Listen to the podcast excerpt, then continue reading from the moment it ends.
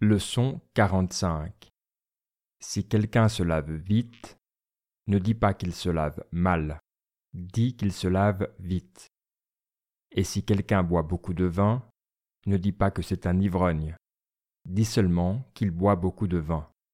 Car, sans connaître les motifs de ses actions, comment peux-tu juger que cela est mal? Ainsi, tu ne prendras pas le risque de te laisser tromper par les apparences.